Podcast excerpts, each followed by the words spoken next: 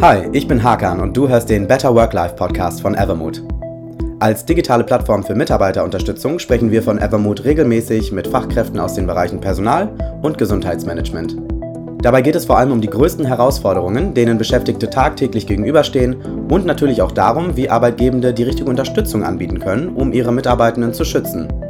Wir haben einige der spannendsten und meistgestellten Fragen von Führungskräften und Arbeitgebenden gesammelt und möchten sie in diesem Podcast-Format nach und nach beantworten, um Denkanstöße und Hilfestellungen zu geben. Dazu habe ich nicht nur meine Kolleginnen und Kollegen von Evermood eingeladen, sondern auch renommierte Fachexpertinnen und Experten. In der heutigen Episode sprechen wir über das Thema Ernährung und Ernährungspsychologie. Welche Rolle spielt Ernährung in der Arbeitswelt für Arbeitnehmende und warum sollten sich Unternehmen und Angestellte mit diesem Thema beschäftigen? Und vor allem, welche Bedeutung hat die Ernährungspsychologie für das betriebliche Gesundheitsmanagement? Heißt, wo können Personalverantwortliche genau anpacken, um das Thema anzugehen und ihren Mitarbeitenden die richtigen Angebote zu machen? Mein Gast zu diesem Thema ist Bastienne Neumann. Bastienne ist Ernährungswissenschaftlerin und Expertin für Ernährungspsychologie. Sie ist als Coach, Autorin und Keynote-Speakerin tätig und außerdem auch Host ihres eigenen Podcasts, und zwar mit dem Titel Ernährungspsychologie leicht gemacht. Und damit erstmal herzlich willkommen, liebe Bastienne. Schön, dass du dabei bist und über das Thema Ernährung in der Arbeitswelt mit mir sprichst heute. Ja, vielen Dank für die liebe Vorstellung und freut mich sehr, dass ich hier sein darf. Sehr, sehr gerne. Bastian, du sagst von dir selbst, dass du es dir zur Aufgabe gemacht hast, Menschen dabei zu helfen, ihr eigenes Ernährungsverhalten zu verstehen und dann vor allem auch wieder Frieden mit dem Essen zu schließen, damit sie einfach belastbarer, leistungsfähiger, gesünder und glücklicher werden. Vielleicht erzählst du uns kurz was zu deinem Werdegang. Wie bist du überhaupt in diesen Bereich Ernährungspsychologie gekommen und was leitet dich bei eben dieser genannten Aufgabe?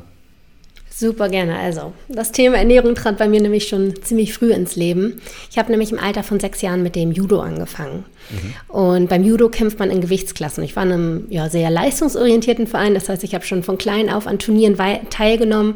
Und dann war halt immer so dieses Thema mit dem Gewicht machen. Denn je nachdem, welches Turnier anstand, sollte man abnehmen, zunehmen oder sein Gewicht halten. Das war zwar alles irgendwie noch ein bisschen Spiele, Spaß und Sport, aber ich habe es irgendwie dann doch schon recht ernst genommen und war sehr ehrgeizig dabei. Und das führte dann halt schon recht früh dazu, dass ich schon im Grundschulalter ja, diesen Zusammenhang, sag ich mal, verstanden habe äh, zwischen der Ernährung und der Gewichtszunahme. Also ich wusste, wenn ich jetzt mehr oder weniger esse, hat das einen Einfluss auf meine Ernährung oder auf, auf mein Gewicht.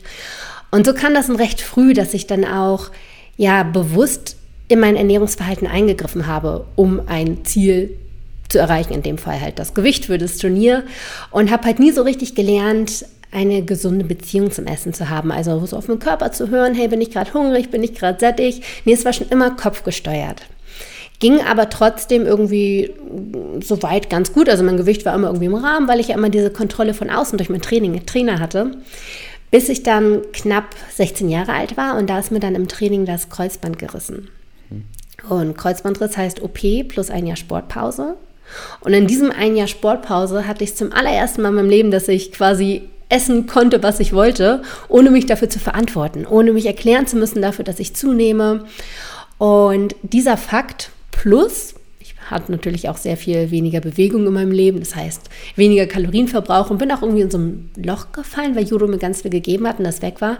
Das hat dazu geführt dann, dass ich mehr gegessen habe. Und plötzlich fühlte es sich so an, als wenn ich meine Identität verloren hätte. Das heißt, ich habe da wirklich irgendwie viel reingesteckt, habe mich viel mit der Ernährung auseinandergesetzt, verschiedenste Diäten, Ernährungsformen ausgetestet und bin aber irgendwie immer dieser klassische Jojo-Effekt, ne, hoch und runter. Mal war ich ganz, ganz diszipliniert, dann irgendwie ist es wieder hops gegangen. Bis ich dann irgendwann gesagt habe, ach komm, in einem Jahr stehst du wieder auf der Judo-Matte, dann, dann hast du wieder diese äußere Kontrolle, dann wird das schon wieder. Gesagt, getan. Nach einem Jahr stand ich dann auch wieder auf der Judomatte. Allerdings hat mein Knie nicht mal das erste Training standgehalten. Das heißt, nochmal alles von vorne, nochmal eine OP, nochmal ein Jahr Sportpause. Und für alle guten, beziehungsweise in dem Fall alle schlechten Dinge drei sind, ist das Ganze noch ein drittes Mal passiert. Das war dann so zeitmäßig, zeithorizontmäßig während des Abiturs ungefähr, äh, habe ich mir noch ein drittes Mal das Kreuzband gerissen und nochmal zugenommen. Das heißt, am Ende der Geschichte waren ungefähr plus 25 Kilo. Ich war super verzweifelt, weil hey, ich habe mich schon mein Leben lang mit Ernährung auseinandergesetzt, wie gesagt, schon seit dem Grundschulalter und ich habe es nicht auf die Reihe bekommen. Und dann habe ich mir irgendwann gesagt, also ich war dann ja reisen nach dem Abi und habe mich viel mit mir auseinandergesetzt und meinen Zukunftsplänen und so weiter und habe mir dann irgendwann gesagt, weißt du was, ich lege jetzt alles auf die Waagschale quasi und lege alles auf ein Ziel und mache aus dem Hauptproblem in meinem Leben, so wie ich es empfunden habe, den Hauptmittelpunkt und studiere das Ganze. Mhm. Und das war im Prinzip, wie ich dazu gekommen bin zur Ernährungspsychologie. Mich hat das dann so gefesselt und ich habe mich total darauf spezialisiert, als ich dann auch dann Ernährungswissenschaftlerin irgendwann war, mein Studium beendet habe, bin ich da all in und ja, seitdem ist das mein absolutes Steckenpferd und wie du schon sagtest, habe mein Podcast dazu auch gestartet und noch zwei Bücher geschrieben und darf heute auch viele Auftritte geben und das Thema so ein bisschen als Sprachrohr rausbringen, weil es ist einfach ein Forschungsgebiet in der Ernährungswissenschaft, das noch recht jung ist und noch nicht so verbreitet und es ist aber so elementar wichtig, weil so viele wissen einfach schon so verdammt viel über die Ernährung. Also heute ist ja jeder gefühlt irgendwie so ein bisschen Ernährungsexperte, aber die wenigsten schaffen es, das umzusetzen und häufig, weil dieses kleine Puzzleteil der Ernährungspsychologie fehlt und deswegen ja, freut es mich auch, dass ich hier sein darf und ein bisschen über die Ernährungspsychologie quatschen kann, weil ich das einfach so elementar wichtig finde. Auch in Unternehmen. Absolut gerne. Super interessante Punkte, die du anbringst. Ähm, auch gerade der Punkt, ähm, ich weiß eigentlich, was gut für mich ist und was schlecht für mich ist. Ich denke, damit ähm, können wir uns durchaus alle identifizieren. Und trotz dessen, wie du auch gerade schon genannt hast, ähm, greift die Hand vielleicht doch mal zur Süßigkeit statt zur irgendwie Möhre oder ähnlichem. Oder abends überkomme ich doch der Heißhunger. Nach einem Meeting ähm, muss ich mir dann doch noch mal einen Schokoriegel irgendwie genehmigen. Ähm, dass die Psychologie da eine richtig große Rolle spielt, ich glaube, ist auch eigentlich vielen bekannt und dann fehlen aber eben diese Mechanismen, wie du eben schon gesagt hast, wie kann ich denn tatsächlich damit umgehen und wie werde ich mir des Ganzen bewusst und wie kann ich das vielleicht umgehen. Und du hast auch gerade schon das Stichwort Unternehmen genannt. Äh, wir wollen ja auch heute ein bisschen darüber sprechen, ähm, was Ernährung eigentlich mit Arbeitnehmenden macht oder beziehungsweise umgekehrt, wie Arbeitnehmende ihre Ernährung besser im Blick haben können, um einfach gesünder zu leben und äh, in deiner Aufgabe hast du es ja auch schon formuliert, vielleicht leistungsfähiger zu sein, glücklicher zu sein. Und ähm, diese beiden Dinge gehen für mich zum Beispiel sehr stark Hand in Hand, weil wir einfach so viel Zeit unseres Lebens bei der Arbeit verbringen, im Erwachsenenalter. Wir sind acht Stunden pro Tag mindestens in der Regel ähm, im Büro. Das heißt, ähm, Frühstück, Mittagessen, das äh, gehört da alles zu, auch mal Snacks. Ähm, welche Rolle spielt für dich also Ernährung eigentlich in der Arbeitswelt als solches bei Arbeitnehmenden und warum sollten sich vielleicht auch Unternehmen, gerade Personalverantwortliche, mit diesem Thema beschäftigen? Genau, also super gute Frage, weil Ernährung einmal einen enormen Output hat auf die Physiologie, also wie es dir körperlich geht, wie fit bist du, wie konzentrationsfähig bist du. Und das hat natürlich ähm, enorme Auswirkungen. Auch jetzt, wenn du mal das Unternehmen an sich siehst, was kommt am Ende für ein Output raus, ist natürlich der Arbeitnehmer. Das sind natürlich die, die wichtigsten Ressourcen eines Unternehmens. Und wenn die einfach körperlich nicht fit sind, kann natürlich verschiedenste Gründe haben, aber Ernährung ist ein unglaublich großes Zahnrad, weil das einfach die Grundverfassung enorm beeinflusst und langfristig natürlich auch einen großen Einfluss auf Krankheiten hat. Es gibt unzählige ernährungsabhängige Erkrankungen. Das heißt, ähm, wenn man dann die Ernährung über Jahre, Jahrzehnte so ein bisschen missachtet, kommt es dann auch wirklich zu Totalausfällen. Das heißt, das ist natürlich dann auch für das Unternehmen als Ganzes enorm wichtig, ähm, aber auch für den Menschen an sich. Ich als Arbeitnehmer mir geht es natürlich auch besser, wenn ich energiegeladener bin, wenn ich vollen Fokus an, auf der Arbeit sein kann und dann auch vielleicht Fokus habe oder die Kapazität habe, vielleicht auch Spaß zu haben und nicht nur wie eine Maschine zu funktionieren, sondern auch noch ein bisschen Energie übrig zu haben, um vielleicht, hey, irgendwie auch einen coolen Alltag zu haben dort. Und neben der Physiologie ist natürlich auch die Psyche enorm wichtig und es wird, glaube ich, häufig noch unterschätzt, wie belastend es für einige Leute ist, dass sie ihre Ernährung nicht so auf die Reihe bekommen, wie sie es gerne hätten.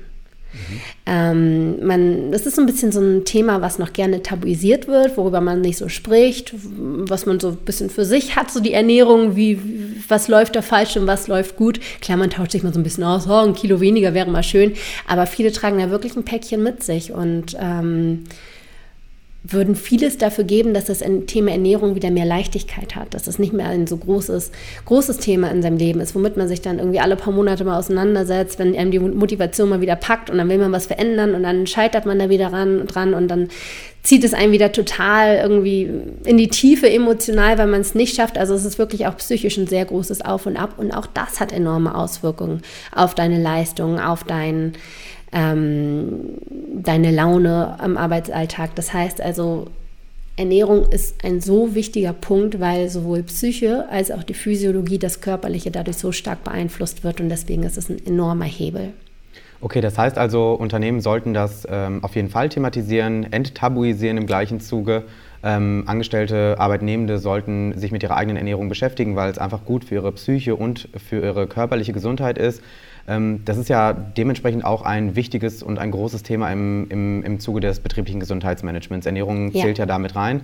Ähm, was kannst du uns da ähm, in dem Bereich zu sagen? Das heißt, wie können vielleicht auch Gesundheitsmanagerinnen und Manager die für das betriebliche Gesundheitsmanagement zuständig sind im Unternehmen, das ganze Thema angehen? Was sind vielleicht Maßnahmen, die umgesetzt werden können, um dieses Thema dann auch an die Tagesordnung zu packen?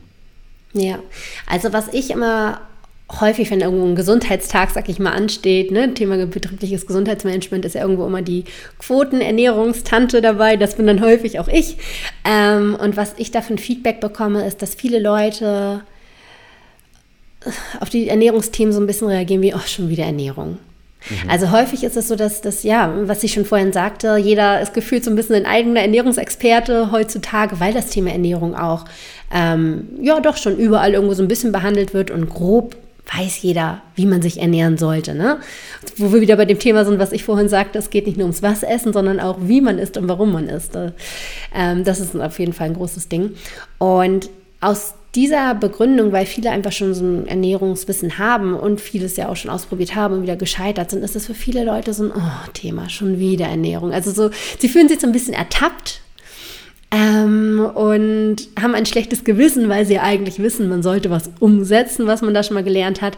Und aus diesen Gründen, weil sie keine Lust haben auf dieses Ertappgefühl, schlechte Gewissen, das dann kommt, meiden sie häufig die Ernährungsveranstaltungen. Mhm.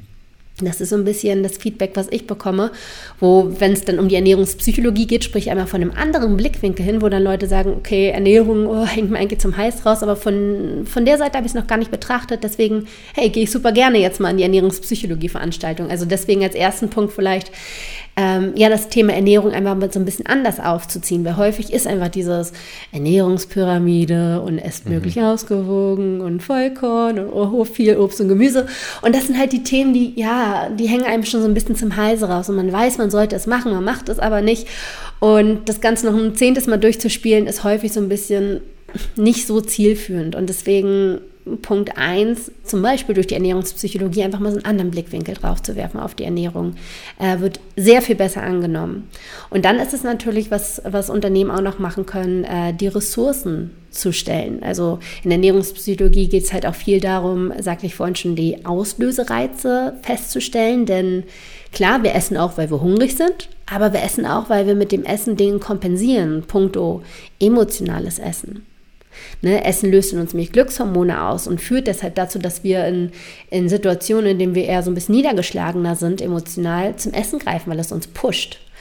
Oder Stress essen oder man isst, man belohnt sich auch gerne mal mit dem Essen. Auch auf der Arbeit ein großes Ding, wenn man irgendwie eine ähm, Arbeit hatte, die man schon ewig vor sich hinschiebt und die hat man dann endlich getan und dann möchte man sich danach belohnen und dann steht der Kuchen in der, in der Küche, weil mal wieder die Kollegin Geburtstag hat und dann belohnt man sich damit. Das heißt, wenn man einmal versteht, was steckt eigentlich dahinter, dann kann man auch schauen, was kann man alternativ zum Essen bereitstellen.